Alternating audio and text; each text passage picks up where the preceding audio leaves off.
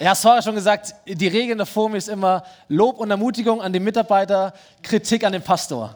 Okay, wenn wir uns darauf einigen können, ist es cool. Es gibt Leute, die, ähm, die, die da Verantwortung tragen. So lasst uns die echt äh, anfeuern und uns bei denen bedanken. Und wenn du Fragen hast oder wenn was unklar ist oder du ein Feedback abgeben möchtest oder Kritik äußern möchtest, so komm zu der Gemeindeleitung, komm zu mir, komm zu Steffen. Und äh, das ist ein cooler Deal. Okay, kraftvoll ist unsere Serie, was Kirche heute noch attraktiv macht. Ich finde es deswegen so ein cooles Thema, weil ich glaube, es gibt so viele Menschen, vielleicht sogar die Mehrheit der Menschen in unserer Gesellschaft, die sagen würden, Kirche hat für mich überhaupt keinen Wert, also keine Bedeutung. Ich bin ja dagegen, aber es interessiert mich einfach nicht. Es hat keine Relevanz für mein Leben. Und ich dagegen jemand bin, und ich glaube, ganz viele hier auch Leute sind, die sagen, hey, Kirche hat für mich absolut Relevanz oder? Kirche ist für mich etwas Kraftvolles. Kirche ist, ist, ist mein Zuhause, etwas, wo ich bekomme und ähm, etwas, das Kraft hat. Und ich glaube, die, die wahre Attraktivität der Kirche ist, ist niemals so etwas hier, was wir hier aufhängen, sondern die wahre Attraktivität der Kirche ist ihre Kraft. Ist, ist, dass sie ein Ort ist, wo Gottes Kraft da ist. Und deswegen ist es für mich total die Ehre, ein Privileg, Teil der Kirche sein zu dürfen. Und ich hoffe, dass es dir auch so geht und dass du dankbar dafür bist. Ich möchte dir sagen, in dem Moment, wo du anfängst an Gott zu glauben, wo du dein Leben für Jesus öffnest, du wirst automatisch Teil der Kirche. Falls du das noch nicht wusstest. Vielleicht äh, ist das der Grund, warum Leute äh, mit dem Glauben sich schwer tun, weil sie sich mit Kirche schwer tun. Aber in dem Punkt, wenn du dein Leben für Gott öffnest, du wirst Teil der Kirche. Teil seiner Bewegung. Und deswegen schauen wir uns in diesen vier Wochen nur zehn Verse in der Bibel an. Apostelgeschichte 2, der Geburtstag, der Ursprung, die Wurzeln der Kirche. Und die sind eigentlich extrem kraftvoll. Es war dieser Moment, wo Jesus schon gar nicht mehr auf der Erde war. Die Bibel erzählt uns, dass er in den Himmel hochgefahren ist. Aber 120 Männer und Frauen waren zusammen und haben gebetet. Und sie haben gebetet und an einem Tag, da war ein, ein großes Fest, das Pfingstfest in Jerusalem. Und sie waren dort versammelt. Und dann heißt es, dass der Heilige Geist, die Kraft des Himmels sie erfüllt und äh, dass sie aufstehen. Das heißt, dass wie, wie Zungen des Feuers waren über ihren Köpfen. Also da war Feuer, da war Leidenschaft, da war Kraft da. Und sie fangen an, in, in fremden, ihnen unbekannten Sprachen zu sprechen und zu predigen von Jesus. Und auf diesem Fest waren tausende von Menschen und irgendwann kommen sie zusammen. Das ist wie so ein Phänomen. Alles schaut sich um sie herum. Und Petrus, so einer der, der Leiter dieser Bewegung, stellt sich hin und er hält so eine richtige kraftvolle Predigt. Und dann erzählt er die Geschichte Gottes mit den Menschen und dass Gott Menschen liebt und dass es sie nicht aufgibt und dass Jesus gekommen ist und dass, dass die Menschen, die ihm zuhören, dass sie für seinen Tod verantwortlich waren. Und er predigt sie an und er sagt, hey, aber Gott hat euch nicht aufgegeben. Ihr könnt ein neues Leben haben, ihr könnt umkehren. Und das, was ihr hier seht, diese Kraft, das ist der Heilige Geist, den Gott uns schon vor langer Zeit versprochen hat. Und jetzt geht's los. Und dann heißt es, Apostelgeschichte 2, von diesen Menschen, was sie von Petrus hörten, dass diese Predigt traf sie ins Herz. Da steht wörtlich, sie wurden ins Herz gestochen. Weißt du, ob du das kennst? So, nicht nur, oh, Gott liebt mich so sehr, sondern, puff, er trifft mich. Wow, das bin ich. Er spricht mich an. Und sie fragten Petrus und die anderen Apostel, Brüder, was sollen wir tun? Und Petrus antwortete ihnen, kehrt euch ab von euren Sünden und wendet euch Gott zu und lasst euch alle taufen im Namen von Jesus Christus zur Vergebung eurer Sünden. Dann werdet ihr die Gabe des Heiligen Geistes empfangen. Und so wird man Christ. Man, man kehrt sich ab von einem alten Leben und man dreht sich um 180 Grad und öffnet sein Leben für Gott und wendet sich Gott zu. Und diese Entscheidung, diese Umkehr wird symbolisch nochmal nacherlebt durch die Taufe. Und sie wird auch sichtbar bekannt in diese Welt durch die Taufe. Ein altes Leben hört auf, ein neues Leben startet. Und dann heißt es hier, dann werdet ihr diese Kraft auch erfahren. Ihr werdet die Gabe des Heiligen Geistes in euer Leben, dieses neue, kraftvolle Leben von Gott, wird euer sein. Und diejenigen, die das glaubten, was Petrus gesagt hatte, gehen genau diese Schritte. Sie wurden getauft und dann heißt es, sie gehörten von da an zur Gemeinde. Insgesamt 3000 Menschen. Eigentlich steht da, 3000 Menschen wurden hinzugetan. So Gott tut sie zu etwas dazu. Zu was denn? Zu dem, was wir Kirche nennen. Zu einer, zu einer Bewegung, zu einer kraftvollen Sache. So weißt du, Kirche gibt es nicht, weil jemand eine schlaue Idee hatte. Er sagt, ey, lass uns mal was erfinden, das wir Kirche nennen. Und dann machen wir ein Paper und ein Konzept und überlegen uns so ein bisschen Marketingstrategie und was ist gut, was ist nicht gut. Und dann entwickelt sich Kirche. Sondern Kirche wurde geboren aus Kraft. Es, war nicht eine schlaue Idee, sondern es war etwas, das, das Gott getan hat, wo er Männer und Frauen befähigt und bekräftigt hat. Und alles, was daraus entstand, ist dann das, was wir Kirche nennen. Und irgendwann gab es auch Strukturen und all das. Aber der Ursprung war Kraft. Es war die Kraft des Himmels, die Kraft des Heiligen Geistes, weswegen es Kirche gibt. Der Geburtstag der Kirche. Und sie besteht bis heute aus Menschen und nicht aus Gebäuden, aus Menschen, die mit der Kraft Gottes erfüllt leben. So, wenn du, wenn du, wenn du sagst, oh, das, das bin ich ja, also ich möchte ja auch oder bin ja auch Teil einer Gemeinde, das ist das Level, unter dem du nicht leben solltest. Erfüllt zu sein und erfüllt zu leben mit der Kraft Gottes damit Kirche nicht ein Club ist, nicht ein Programm, sondern etwas Kraftvolles für diese Welt. Das ist der Wunsch Gottes. Ich habe einen guten, guten Satz diese Woche gelesen oder gehört, der hieß, Gott füllt deinen Becher mit Ozeanen. So, es ist ein Bild für, sag mal, dein kleines Licht und für die unermessliche äh, Liebe und den Überfluss Gottes. Er füllt deinen Becher mit Ozeanen dein kleines Leben und Gott gibt alles hinein, verschwenderisch und maßlos, könnte man sagen. Und das gilt nicht nur für die Liebe Gottes oder für die Gnade Gottes, dass wir sagen können, wow, wie cool, Gott liebt mich ohne Ende. Er vergibt mir jedes Mal aufs Neue. Seine Gnade ist immer neu da für mich. Sondern dass wir diese Wahrheit auch nehmen und sagen, es gilt auch für die Kraft Gottes. Amen. Es gilt auch für die Kraft Gottes. Du darfst auch erfüllt sein, nicht nur von Gottes Liebe, sondern auch von Gottes Kraft. Nicht nur so tröpfelsweise, sondern mit Ozeanen überschüttet er dich mit der Kraft seines Heiligen Geistes. Drei kurze Verse dazu. Apostelgeschichte 1, Vers 8 sagt Jesus, wenn der Heilige Geist über euch gekommen ist, da kündigt er Pfingsten an. Dann werdet ihr seine Kraft empfangen und dann werdet ihr von mir berichten in Jerusalem, Judäa, Samarien bis an die Enden der Erde. Und einer der Männer, die diese Kraft erleben, sein Name war Paulus. Und er geht bis an die Ende Erde und überall, wo ist, gründet er eine Kirche nach der anderen. Und eine auch in der Stadt namens Korinth. Und später schreibt er ihr einen Brief, diese Kirche, und sagt ihnen, das Reich Gottes steht nicht in Worten, sondern in Kraft. Und dann erzählt er darüber, wie er diese Gemeinde gegründet hat und sagt, hey Leute, das war doch nicht meine Weisheit, weswegen ihr zu Gott gefunden habt. Es war nicht die, die Logik meiner Argumente, es waren nicht meine Sprüche, sondern ihr habt etwas erlebt, da war Kraft da.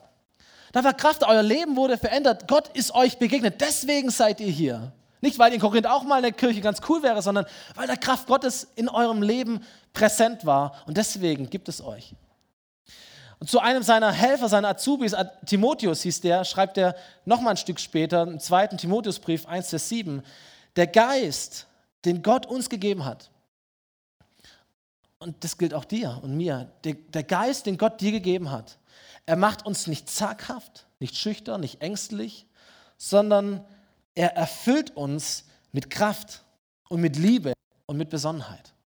Liebe, Besonnenheit, das tut uns gut. Aber da gibt es auch eine Kraft, verstehst du?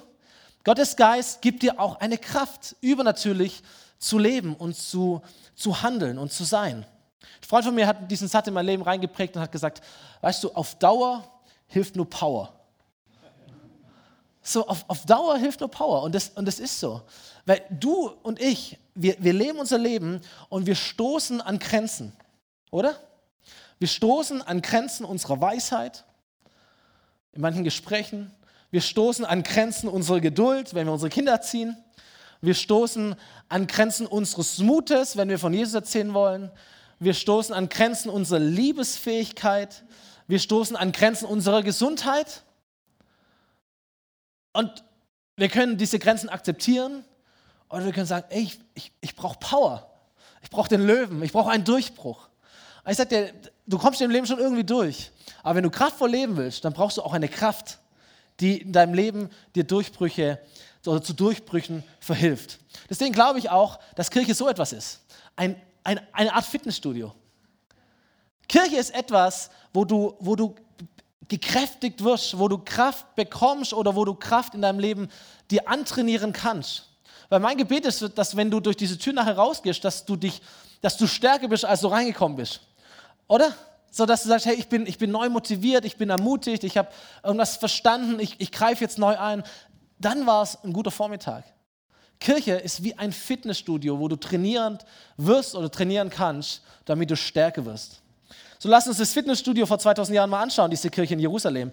Da heißt es in diesen nächsten Versen, Kapitel 2, Vers 42 und die weiteren, alle 3000, die zum Glauben an Jesus gefunden hatten, blieben beständig in der Lehre der Apostel, in der Gemeinschaft, im Feiern des Abendmahls und im Gebet. Eine tiefe Ehrfurcht vor Gott erfüllte alle Menschen in Jerusalem. Nicht nur die Gläubigen, sondern alle Menschen. Und Gott wirkte durch die Apostel viele Zeichen und Wunder. Die Gläubigen lebten wie in einer großen Familie und was sie besaßen, gehörte ihnen gemeinsam. Wenn es an irgendetwas fehlte, war jeder gerne bereit, ein Grundstück oder anderen Besitz zu verkaufen, um mit dem Geld den Notleidenden in der Gemeinde zu helfen. Und Tag für Tag kamen die Gläubigen einmütig im Tempel zusammen und feierten in den Häusern das Abendmahl. Und in großer Freude und mit aufrichtigem Herzen trafen sie sich zu den gemeinsamen Mahlzeiten. Sie lobten Gott und waren im ganzen Volk geachtet und anerkannt. Und der Herr fügte Tag für Tag Menschen hinzu, die gerettet werden sollten. Ohne Spaß, ist das eine attraktive Kirche? Voll, oder? Voll eine anziehende, eine kraftvolle Kirche. Alle, die zum Glauben an Jesus gefunden hatten, blieben beständig in vier Dingen. In der Lehre der Apostel, in der Gemeinschaft, im Feiern des Abendmahls und im Gebet. Es gibt vier unverrückbare Elemente einer kraftvollen Kirche. Das erste ist, dass gelehrt wird, dass das Wort von Gott verkündet wird, dass es dort gesetzte Leiterschaft gibt, die, die verkündet wo die Geschichten von Jesus erzählt werden, wo du hören kannst, wie finde ich zu Gott, wie lebe ich mit Gott, wie folge ich Jesus nach, was ist gut für mein Leben, was ist nicht gut für mein Leben, wie setze ich es um. Das zweite wichtige Element ist das Element der Gemeinschaft. Da werden wir nächste Woche einiges drüber hören. Es ist fantastisch, wie das hier ausgedrückt wird. Ein, ein Herz und eine Seele. Eine große Familie, quer über, über Grenzen hinweg von Geschlecht oder von Herkunft oder Alter ein Netzwerk an Beziehungen, keine Not, keine Armen, keine Reichen, gemeinsame Mahlzeiten, Feste, eine Familie. Das dritte Element ist auch eigentlich etwas Gemeinschaftliches, das Abendmahl oder das Gemeinschaftsmahl. Die, die Menschen kamen zusammen und sie haben gefeiert und sie haben sich daran erinnert, ey, es gibt ein Kreuz, weswegen das hier alles Sinn macht. Es gibt einen Gott, der für uns gestorben ist. Es gibt einen Gott, der uns liebt, der uns erlöst hat. Es gibt einen Retter, wir haben ewiges Leben. Hey, der Wahnsinn. Und lass uns es niemals klein machen oder vergessen. Und das vierte Element ist das Element des Gebetes gewesen. Nicht nur zu hören von Gott, nicht nur Gott äh, das Kreuz anzuschauen, einmal zu nehmen, sondern zu verstehen, ich habe einen direkten Zugang zu ihm. Ich darf beten, ich darf mit Gott reden und er redet auch zu mir, persönlich oder gemeinschaftlich. Und diese vier Dinge sind die Elemente einer kraftvollen Kirche. Und manchmal fand es im Tempel statt, in, in, der, in der großen Runde, und dann gab es die, die, die Häuser, kleine, große Häuser, wo sich Menschen versammelt haben, um, um Kirche zu leben. Aber was ich uns sagen möchte ist, was diese Kirche kraftvoll machte, waren nicht diese Elemente oder ihr Programm. Es war auch nicht, dass sie die richtigen Orte hatte, den Tempel oder die Häuser. Was diese Kirche wirklich kraftvoll gemacht hat, und darüber spreche ich heute, ist der Rhythmus. Es reicht nicht nur, der richtige Ort zu kennen oder das richtige Programm zu tun, du brauchst den richtigen Rhythmus. Du, du, kannst das Richtige tun in deinem Leben, du kannst an den richtigen Orten sein und du hast trotzdem keinen Erfolg. Stimmt's? Wir haben als, als äh, Familie die letzten anderthalb Jahre versucht, unserem Sohn das Schwimmen beizubringen. Und ich dachte mir, okay, wie bringen wir einem Kind Schwimmen bei? Wir suchen den richtigen Ort auf. Wir gehen in ein Schwimmbad. Und äh, so waren wir in den Schwimmbädern dieser Gegend. Und da gibt es kleine Becken und hohe und tiefe und was weiß ich was alles. Und wir haben gedacht, okay, wie bringen wir Schwimmen bei? Aber man muss halt ein paar Sachen lernen. Da braucht es ein Programm. Du musst merken, wie du deine Schwimmzüge machst und wie du mit den Beinen arbeitest und wie du dich irgendwie hältst über Wasser. Und dann muss man mal äh, kleine Wege, lange Wege, wie und was. Und äh, das Ende vom Lied ist, es hat nicht funktioniert. Und anderthalb Jahre haben wir es nicht hingekriegt, dem Jungen Schwimmen beizubringen. Weil das Problem war nicht, dass wir am, am falschen Ort waren oder das falsche Programm gemacht haben. Unser Problem war der Rhythmus. Wir waren vielleicht acht, neun Mal in anderthalb Jahren mit ihm im Schwimmbad. Und immer mal, oh, jetzt sind wir schon wieder so lang gewesen, müssen wieder von vorne anfangen. Das ist unser Problem. So, was wir jetzt gemacht haben, ist, wir haben ihn zu einem Schwimmkurs angemeldet. Und Schwimmkurs hieß, dreieinhalb Wochen, neun Treffen, mal eine Stunde. Und danach hat er sein Zip fertig gemacht, diese Woche. Ja, es funktioniert. Aber das, der Schlüssel war nicht der Ort oder das Programm, der Schlüssel war der Rhythmus. Oder zweites Bild, weiß nicht, ob du das kennst, wenn du, wenn du dich auf deine Waage stellst und schier wahnsinnig wirst und äh, das Ding anbrüllt, sagst du Lügner, was erzählst du mir hier? Und dann sagst du, Moment mal, ich habe doch, ich war im Januar im Fitnessstudio. Ich war doch am richtigen Ort. Ich habe letzten Montag habe ich den Nachtisch weggelassen und jetzt erzählst du mir so etwas. Du Biest. Und dass du verstehst, hey, es, es nützt nicht mal am richtigen Ort gewesen zu sein. Es nützt auch nicht das richtige Programm getan zu haben. Du brauchst den Rhythmus. Kraft baut sich auf in deinem Leben durch Rhythmus. Und ich dachte mir, wie viele Menschen gibt es, die sagt, eine Predigt habe ich auch schon mal gehört in meinem Leben. Wort Gottes habe ich auch schon mal gelesen. Ich feiere sogar das Abendmahl. Und ab und zu bete ich. Wo ist jetzt diese Kraft? Und die, und die Wahrheit ist, arbeite an, an deinem Rhythmus. Und, und verlass dich nicht nur auf das richtige Programm oder auf den richtigen Ort. Du brauchst den richtigen Rhythmus. Kraft baut sich auf durch Rhythmus. Ich habe ein Zitat gelesen, das ich gut fand. Es hieß, erfolgreiche Menschen tun regelmäßig, was andere nur gelegentlich tun. Stimmt's? erfolgreiche Menschen tun regelmäßig, was andere nur gelegentlich tun. Oder für die Frommen unter uns, kraftvolle Menschen und kraftvolle Kirchen, weil Kirchen aus Menschen bestehen, tun regelmäßig, was andere nur gelegentlich tun. Der Schlüssel ist der Rhythmus. Deine Muskeln, deine Muskelkraft braucht Training, damit es sich entwickelt, oder? Kraft entwickelt sich, indem wir in einem guten Rhythmus die richtigen Dinge an den richtigen Orten immer und immer wieder tun. Amen. Kraft entwickelt sich, indem wir in einem guten Rhythmus die richtigen Dinge an den richtigen Orten immer und immer wieder tun. Schau mal rein in diese Kirche. Nochmal der erste Vers, anders markiert. Alle, die zum Glauben an Jesus gefunden hatten, blieben beständig in der Lehre der Apostel, in der Gemeinschaft, im Feiern des Abendmahls und im Gebet. Da werden vier Dinge genannt und um diese Klammer dieser vier Dinge steht ein Wort, beständig.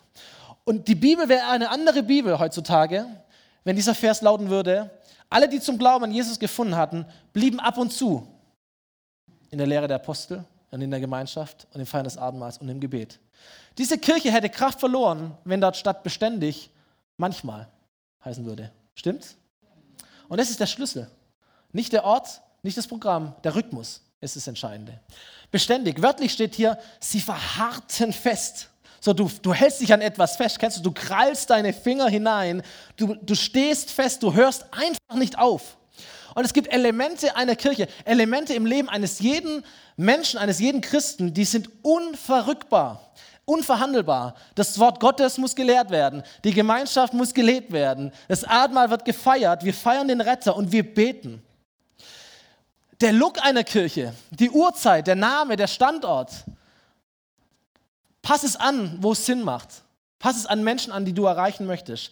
Aber der Inhalt, das Leben, die Elemente, die Botschaft ist unverrückbar, wenn eine Kirche kraftvoll sein möchte.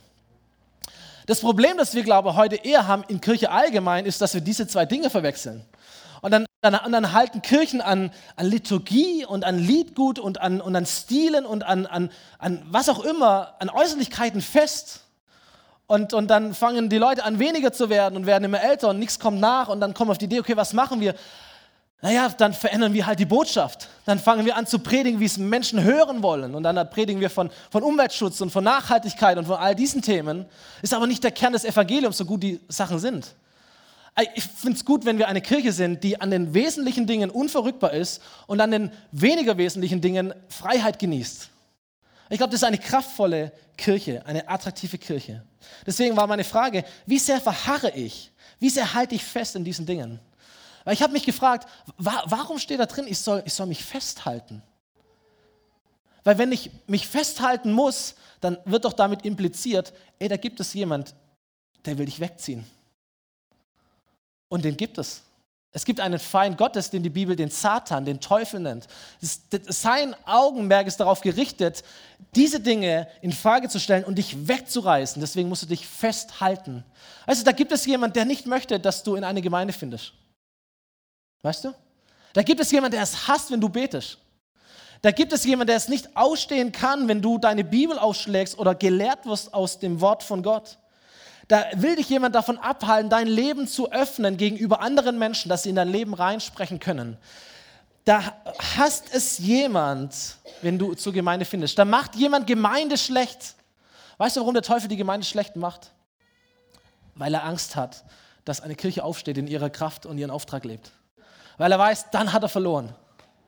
Hier da zu sein, zu sammeln, das ist ja schon schlimm genug. Aber wenn eine Kirche Kraft empfängt und wenn sie aufsteht in ihrer Kraft und ihren Auftrag lebt, dann hat er keine Chance. Und deswegen flüstert er dir zu, schlaf aus.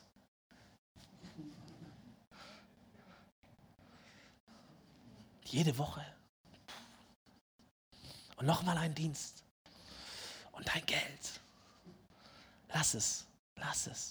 Sei nicht so radikal. Du bist immer noch mehr als das, was die anderen hinkriegen. Ist gut genug, alles gut. Verstehst du? Da, da reißt dich jemand weg. Und deswegen heißt es, sie blieben beständig, sie hielten sich fest, sie verharrten in diesen Dingen. So verharre, lass dich nicht abbringen, bleib im Training und lebe einen täglichen Rhythmus. Einen täglichen Rhythmus. Das ist der, der, der zweite Vers, der diesen Rhythmus dieser Gemeinde beschrieb. Tag für Tag, heißt es, kamen die Gläubigen einmütig im Tempel zusammen und sie feierten in, das, in den Häusern das Abendmahl. Gottes Rhythmus ist ein täglicher Rhythmus. Tag für Tag. Und äh, manche Menschen haben, wenn es um Gott geht und um Kirche geht, da haben sie auch einen Rhythmus, das ist ein 365-Tage-Rhythmus. Von Heiligabend bis nächstes Jahr Heiligabend. Ist auch ein Rhythmus. 365-Tage-Rhythmus. Andere Menschen haben einen Sieben-Tages-Rhythmus. So, da ist Sonntag, Kirche und dann sind sechs andere Tage und dann ist Sonntag wieder Kirche oder Gott oder wie auch immer. Und die ganz äh, hatten, die haben einen dreieinhalb Tagesrhythmus, die haben am Mittwoch noch eine Lebensgruppe oder irgendwie eine Lobpreisprobe oder sonst irgendwer, der sagt, okay, und das ist mein Rhythmus. Aber ich sage dir, Gottes Rhythmus ist ein täglicher Rhythmus. Und wenn du einen kraftvollen Rhythmus suchst, ein täglicher ist es. Eine kraftvolle Kirche ist eine tägliche Kirche. Und nochmal, das heißt nicht, dass wir uns täglich hier versammeln müssen. Aber dass du verstehst, wenn du Kirche bist, als, als Christ. Nicht ein Gebäude, Menschen. Und wenn du kraftvoll leben möchtest, dann lebe täglich als Kirche. Lebe täglich als ein Mensch erfüllt mit der Kraft Gottes. Kirche am Arbeitsplatz, Kirche in der Schule, Kirche an der Uni, Kirche in deiner Familie, in deiner Nachbarschaft, wo auch immer. Du bist immer Kirche. Täglich. Tag für Tag ist Gottes Rhythmus. Jesus sagt einmal in der Bergpredigt, Kapitel 6, Matthäus 6, macht euch keine Sorgen und fragt nicht, werden wir genug zu essen haben, was werden wir trinken, was werden wir anziehen. Denn nur Menschen, die Gott nicht kennen, lassen sich von solchen Dingen bestimmen. Euer Vater im Himmel weiß genau, dass ihr das alles braucht. Sorgt euch nicht um morgen, denn der nächste Tag wird für sich selber sorgen. Und ich hatte so einen, so einen prophetischen Impuls für diese Predigt heute, dass ich ein paar Leuten sagen soll, dass du hier bist und du möchtest Kraft für morgen haben und haderst damit, dass du sie nicht bekommst von Gott. Und die Lösung ist, dass Gott dir keine Kraft für morgen gibt, sondern er gibt dir Kraft für heute. Was auch immer dein Morgen ist, vielleicht denkst du tatsächlich an den morgigen Tag, vielleicht denkst du an die nächste Woche, an das nächste Projekt, an die nächste Phase.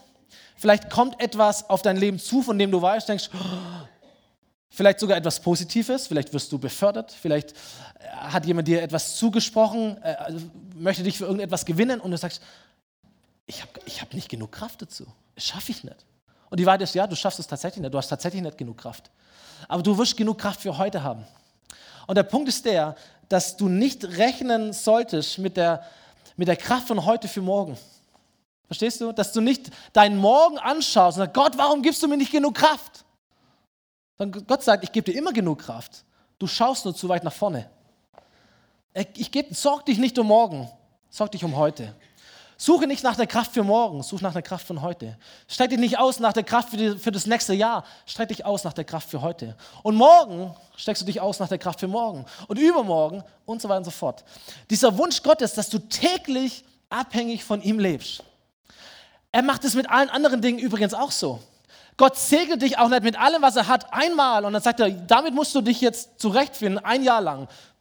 Teilst dir gut ein, damit du nicht im November leer bist. Nein, Gott segnet dich Tag für Tag aufs Neue. Klagelieder Kapitel 3, Vers 22 kennen viele von uns hier. Die Güte des Herrn hat kein Ende, ewig, immer genug. Sein Erbarmen hört niemals auf, aber es ist jeden Morgen neu. Und man könnte auch sagen, es ist Tag für Tag neu. Verstehst du? Gott liebt dich. Jeden Tag aufs Neue. Tag für Tag. Gott segnet dich. Tag für Tag. Gott versorgt dich. Tag für Tag. Du hast einen freien Zugang zu der Fülle der Segnungen des, des himmlischen Vaters, lesen wir im Epheserbrief. Tag für Tag. Das Manna fiel vom Himmel Tag für Tag. Du durftest gar nicht mehr einsammeln. Tag für Tag, jeden Tag aufs Neue. Und andersrum auch, Psalm 35, 28. Ich will davon reden, wie gerecht du, Gott, bist und handelst. Tag für Tag will ich dich loben.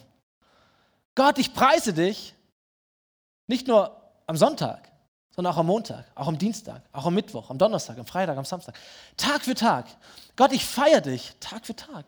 Gott, ich, ich, ich suche dich, Tag für Tag. Gott, ich freue mich über dich, Tag für Tag. Ich denke über dich nach, Tag für Tag. Ich strecke mich aus nach deiner Kraft, Tag für Tag für Tag für Tag. Das ist der göttliche Rhythmus. Entscheidend ist nicht der richtige Ort, das richtige Programm allein. Es ist der richtige Rhythmus. Die Challenge für uns ist, dass wir verstehen müssen, dass es Kraft braucht, einen Rhythmus einzuüben, bevor uns dieser Rhythmus dann Kraft bringt. Stimmt's? Und daran scheitern wir ganz oft. Ähm, zum Beispiel ich, äh, jetzt ist bald wieder März, der Frühling kommt, dann weiß ich jetzt schon, dass im Aldi und im Lidl es Joggingklamotten gibt. Und äh, es ist so eine, so eine Tradition in meinem Leben, dass ich so immer im März zum Aldi gehe und alles an Joggingklamotten kaufe, was es gibt. Schuhe, atmungsaktive T-Shirts, ähm, dann so Stirnbänder und so weiter, ist ja alles billig und so. Und, äh, und dann, nee, jetzt bin ich voll ausgerüstet, weil jetzt ist die, die Knospen springen auf und äh, Stefan nimmt seinen Lauf. Und, und dann gehe ich raus in Höfen und gehe geh auf die Felder und fange an zu laufen. Einmal, und zweimal und dreimal und viermal und dann zwickt es in den Waden, dann habe ich keine Zeit mehr, dann habe ich keine Lust mehr und dann warte ich wieder. Und im nächsten März oder manchmal sogar im Herbst ähm, gibt es wieder den neuen Anlauf. Und das ist das Problem. Das ist das Problem. Es gibt bei jedem Training einen Punkt, wo es weh tut. Stimmt's?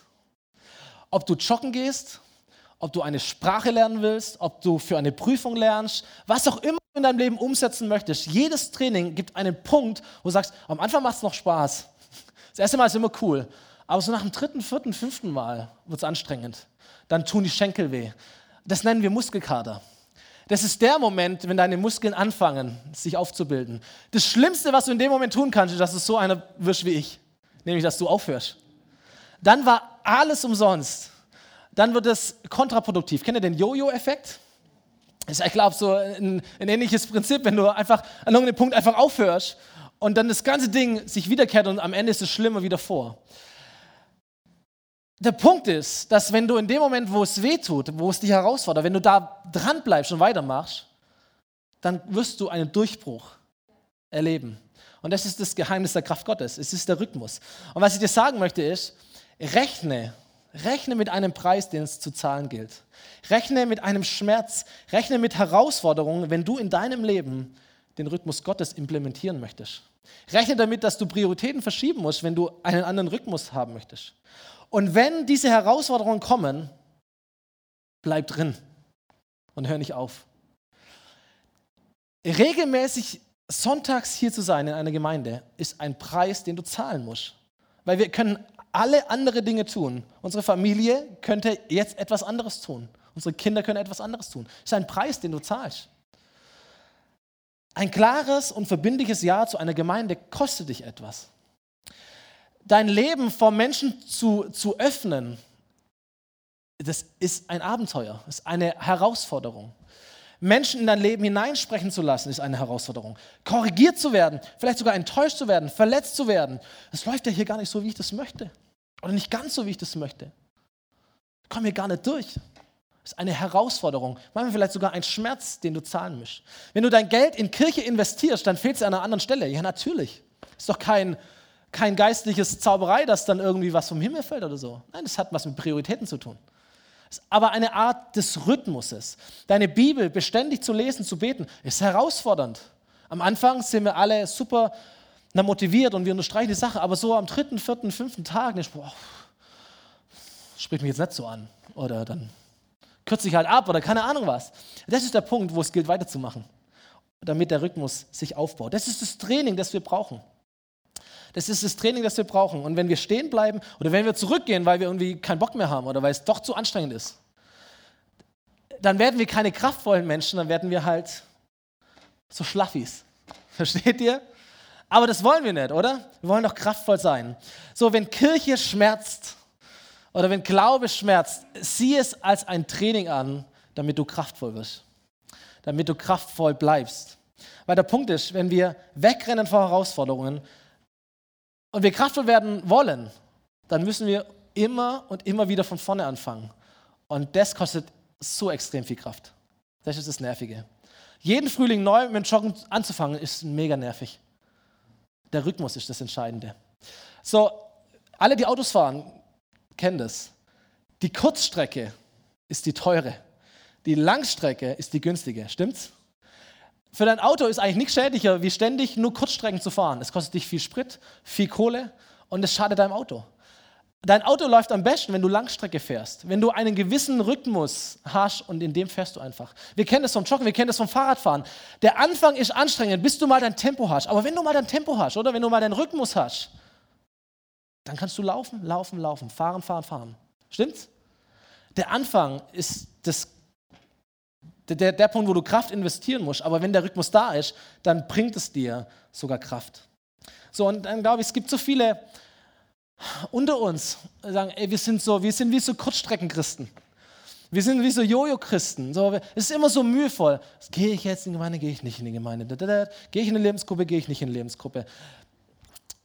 Leute, die jeden Monat neu überlegen, gebe ich jetzt mein Geld in die Gemeinde oder wie viel Geld gebe ich in die Gemeinde, gebe ich nicht in die Gemeinde. Jeden Sonntag. Ey, also für mich wäre das viel zu anstrengend. Das kostet mich viel zu viel Kraft.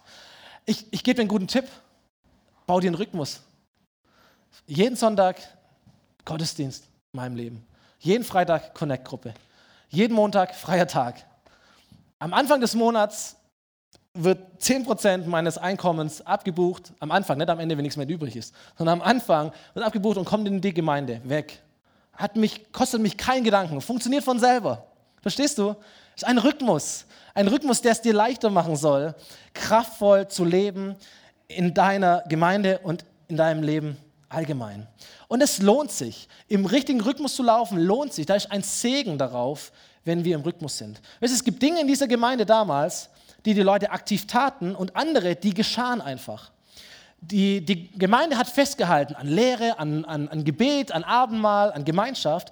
Aber was sie nicht machen konnten, aber was passiert ist, ist folgendes. Das heißt, eine tiefe Ehrfurcht vor Gott erfüllte alle Menschen in Jerusalem. Wow, stell dir das mal für unsere Stadt vor. Eine tiefe Ehrfurcht vor Gott erfüllte alle Menschen. Und Gott wirkte durch die Apostel viele Zeichen und Wunder. Oder das Resümee am Anfang. Der Herr fügte, guck mal, Tag für Tag, Menschen hinzu, die gerettet werden sollten. Ich glaube, das ist eine kraftvolle Kirche, oder? Tag für Tag Menschen hinzu. Tag für Tag. Da war eine Kirche, die sich verstand als Kirche Tag für Tag ein, und, ein, und eine Gruppe, wo Gott sagte, oh, da kann ich auch Tag für Tag Menschen hineinfügen. Ich glaube, eine Kirche, die sich nicht täglich als Kirche versteht, die wird auch nicht täglich Menschen gewinnen für ihn. So, der Rhythmus setzen wir, aber das Wunder vollbringt Gott. Aber ich sag dir, es gibt eine Frucht. Es gibt immer eine Frucht, wenn wir konstant die richtigen Dinge tun. Ich habe euch mal zwei Fußballtrainer hier mitgebracht. Der linke von denen ist zurzeit der erfolgreichste Trainer, den diese Welt kennt. Super, super Typ auch, auch Christ. Und der, und der ist in einem Verein, wo über, er sitzt viereinhalb Jahre dort, wo über Jahre, es gibt einen klaren Auftrag, es gibt eine klare Führung, es gibt ein klares System, es gibt eine klare Ansprache und es gibt Geduld. Und über Jahre baut er auf und sie gewinnen alles, was es zu gewinnen gibt. Unschlagbar.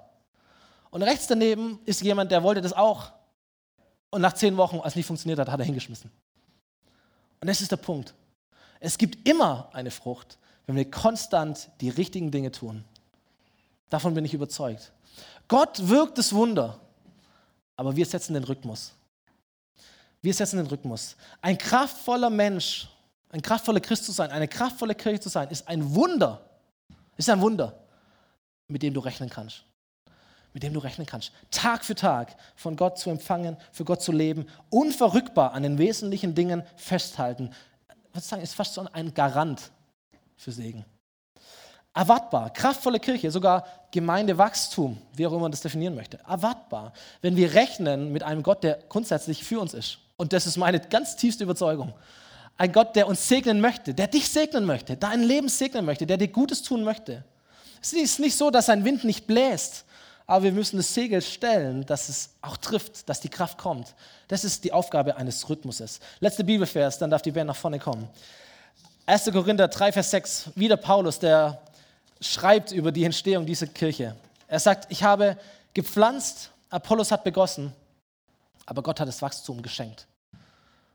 Gott schenkt das Wunder. Aber es scheint mir fast so, als ob er hier sagt, ich kümmere mich um die Wunder, kümmere du dich um den Prozess.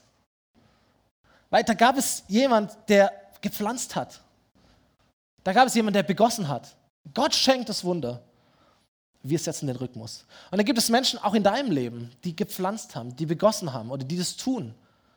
Dass du auch suchst, dass du auch mitnimmst. Und Gott schenkt das Wunder deines Wachstums. Gott schenkt das Wunder der Kraft. Aber wir bereiten uns darauf vor. Wir setzen den Rhythmus, damit Gott seine Kraft auch schenken kann. Hey, das Leben ist keine Kurzstrecke. Leben ist Langstrecke. Leben ist kein Sprint. Leben ist Marathon. Und wenn du, wenn du auf die Idee kommst, einen Marathon wie einen Sprint zu laufen, dann stirbst du dabei. Kommst im Leben nicht hin. Nein, Leben ist Marathon. Es braucht die Kraft am Anfang, die du aufbringen musst, damit du ins Laufen kommst. Aber wenn du deinen Rhythmus gefunden hast, wenn du konstant bist, dann läufst du und du läufst und du läufst und du läufst bis ins Ziel. Leben ist Langstrecke. Kirche ist Langstrecke. Es ist kein Sprint. So, bemühe dich. Lass uns uns bemühen um einen Langstreckenrhythmus in unserem Leben. Liebe den Prozess. Liebe das Training. Liebe das Fitnessstudio. Lebe in Konstanz. Halt fest an den richtigen Dingen. Halt fest an den richtigen Orten. Und werde kraftvoll, indem du göttlichen Rhythmus in deinem Leben implementierst. Und hör nicht auf, wenn es schmerzt. Und hör nicht auf, wenn es anstrengend wird. Sondern bleib drin. Bleib dabei. Und das ist doch das Coole an Gemeinde, oder? Dass wir niemals allein sind. So ein Marathonläufer ist immer allein unterwegs. Das sind ja Konkurrenten um ihn herum. Gemeinde, wir laufen gemeinsam. Wenn einer gewinnt, gewinnen alle. Wenn einer verliert, verlieren alle. Das ist der Unterschied zwischen einem Marathonlauf in der Welt und einem Marathonlauf in der Kirche. Wir sind gemeinsam unterwegs. Und da, wo der eine strauchelt, gibt es jemand anderen, der ihn auffängt, der ihn ermutigt, der ihn anfeuert, der sagt, hey komm, du schaffst es. Komm, ich bete für dich, ich bin bei dir, wir kriegen das hin. Und mal ist der schwach und mal ist der schwach und mal ist der stark und mal ist der stark. Das ist das, was wir nächste Woche hören. Die Einmütigkeit in der Gemeinschaft der Kirche. Komm, wir stehen nochmal gemeinsam auf und wir beten und bemühen uns um Kraft Gottes. Und dann singen wir dieses Lied, wir sind eins. Wir haben nachher hier ein Gebetsteam, das für dich beten wird, das dich segnen wird. Wenn du hier bist und du sagst, oh, ich bin äh, gefühlt noch gar nicht losgelaufen. Ich bin eigentlich noch an diesem Punkt, wo diese 3000 waren. Ich, ich, ich höre Predigt, ich bekomme hier Kirche mit, Gemeinde mit, Gottesdienst mit und, und Gott tut etwas in meinem Leben. Oder irgendjemand tut etwas in meinem Leben. Das spüre ich. Wie komme ich denn auf diese Stadtbahn? Wie, wie kehre ich denn um? Und hier werden Menschen sein, die werden für dich beten. Die können dir ein Gebet vorsprechen, die zeigen dir, wie du, wie du anfängst zu laufen. Die beten mit dir, dass die Kraft Gottes ganz persönlich in dein Leben hineinkommt. Aber vielleicht jetzt der Punkt, wo wir die Augen zumachen, wo wir uns vor Gott stellen, wo wir unsere Hände ausstrecken und sagen, Jesus, danke für deinen Tag für Tag Glaube an uns für deine Tag für Tag Liebe, die uns gilt, mit der wir rechnen dürfen, die unser Leben so, so, so, so kraftvoll macht. Danke für deinen Heiligen Geist, den du Tag für Tag ausgießen möchtest über unserem Leben. Danke, Jesus, dass du alles andere bist, als daran interessiert, dass wir irgendwie zurechtkommen, dass wir irgendwie rumkrebsen, sondern dein Wunsch ist es, dass wir kraftvoll sind, dass wir übernatürlich sind. Herr, dass wir solche sind, die andere Menschen segnen, die einen Unterschied machen, die die Kraft austeilen, die Kraft bekommen und Kraft weitergeben an andere Menschen. Und Jesus, ich bete, dass du uns hilfst, eine, einen guten göttlichen Rhythmus zu leben in unserem Leben. Dass die Kraft Gottes, Herr, die du uns schenkst, dass sie ankommt in unserem Leben, dass sie uns motiviert, dass sie uns zum Laufen bringt, Herr, und dass sie, dass sie es leicht macht, einen Rhythmus zu leben, der dazu führt, dass deine Kraft, deine PS auf die Straße kommt. Halleluja, Jesus. Danke für alles, was du hier in diese Gemeinde hineingelegt hast, an Potenzial, an Menschen, an Liebe, an Kraft, an, an Ressourcen, Jesus. Herr, wir sind die Hoffnung der Welt, weil du die Hoffnung dieser Welt bist. Danke dafür, Jesus. Wir wollen eins sein, wir wollen Gemeinschaft sein, wollen uns gegenseitig anfeuern, uns ermutigen zu laufen in deiner Kraft, Jesus. Amen. Amen. Wir sind eins, okay, mit ganzem Herzen.